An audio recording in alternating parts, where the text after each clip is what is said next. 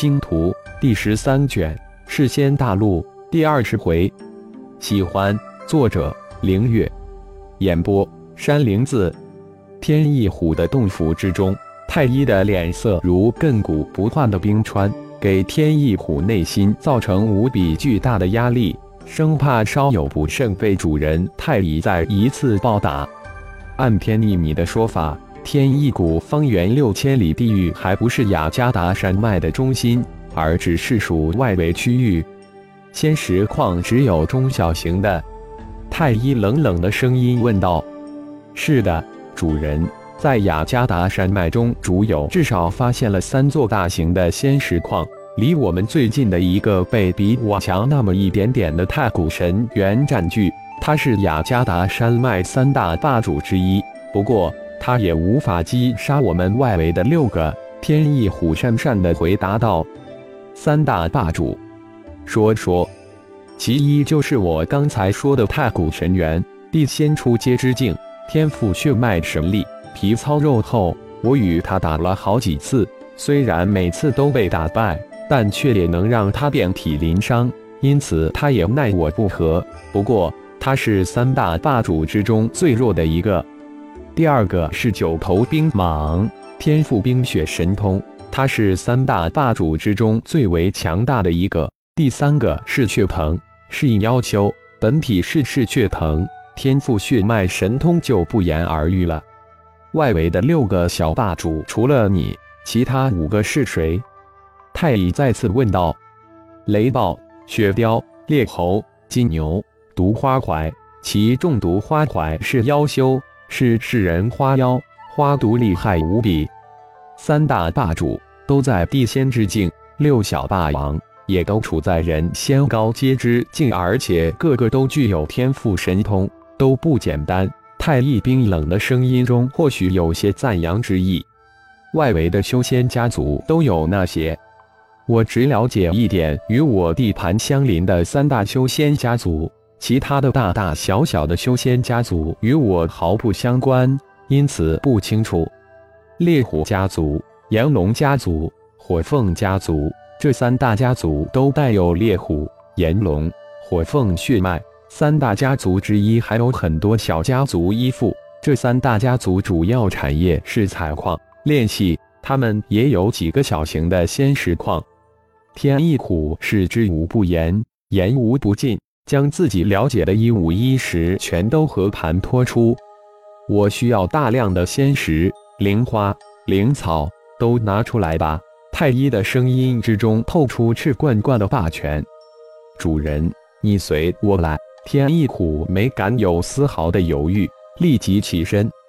在天翼虎洞府深处的一个藏宝室中，堆积着大量的仙石、灵花、灵草及一些罕见的金属矿石。太一毫不客气，大手一挥，一大半仙石、灵花、灵草瞬间消失。被其收入妖灵空间之中。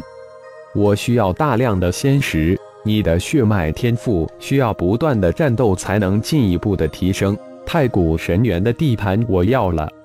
这是太一离开天翼虎洞府留给天翼虎的一句没头没脑的话。主人的意思难道是让我去抢太古神猿的地盘？天翼虎顿时头痛起来。回到绿翠谷瀑布后的山洞中时，太一的双眼再一次失去了灵动，变得茫然呆滞起来。太一，你回来了！雪儿万分热情地迎了上来。师尊，您回来了！匹诺曹、血红、耶利亚三人也迎了上来。血红主动接过太一手中的灵兽。雪儿牵着太一的手，将太一领到分配的修炼之洞之中。太一，这间修炼室是为你准备的，喜欢吗？喜欢。太一嘴里慢慢的吐出二个字：“啊，快来！”太一开口了。雪儿惊喜的大声叫道：“哈文、哈佛、血红、耶利亚四人听到雪儿的惊叫声时，都冲了进来。太一说什么？我刚才问太医喜欢这间修炼室吗？他开口了，说喜欢。雪儿兴奋地说道。太医，你喜欢这间修炼室吗？哈文接口问道，眼中满是期盼。喜欢。太医又开口了，很慢。一真的开口了，哈文几人大喜，这说明太医的灵魂正在慢慢的恢复。接下来，雪儿、哈文几人想着法的问太医，无论什么问题，结果只有二个字：喜欢。这让兴奋的众人又有些失望。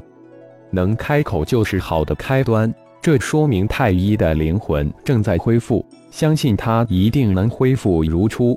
雪儿的兴奋之色溢于言表。嗯，的确是这样。哈文也是满脸的喜色。